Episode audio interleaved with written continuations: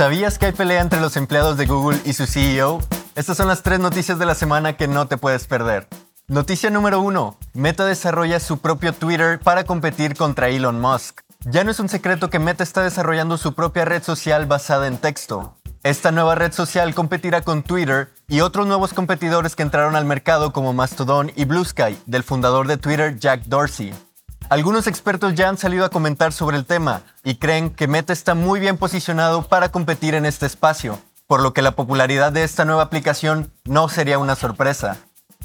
Noticia número 2. Apple comenzó con el pie derecho con el lanzamiento de su cuenta de ahorro. Apple atrajo 990 millones de dólares en los primeros cuatro días de lanzamiento de su nueva cuenta de ahorro con altos rendimientos, y esto se logró con tan solo el 0.2% de los usuarios de iPhone en los Estados Unidos mostrando el gran potencial de la empresa y de sus ideas muy innovadoras. Este lanzamiento tan exitoso comprobó la habilidad de Apple para monetizar su gran base de clientes de iPhone de más de mil millones de personas.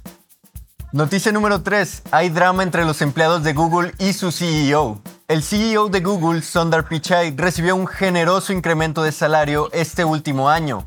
El CEO de Google, Sundar Pichai, recibió un incremento salarial el año pasado, convirtiéndolo en uno de los CEOs mejores pagados de toda América.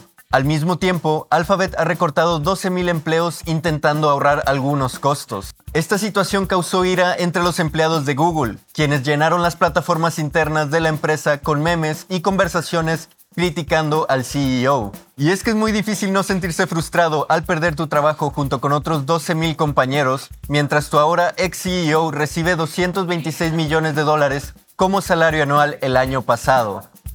Y esas fueron las noticias de la semana. ¿Y a ti qué te pareció? Cuéntanos en los comentarios.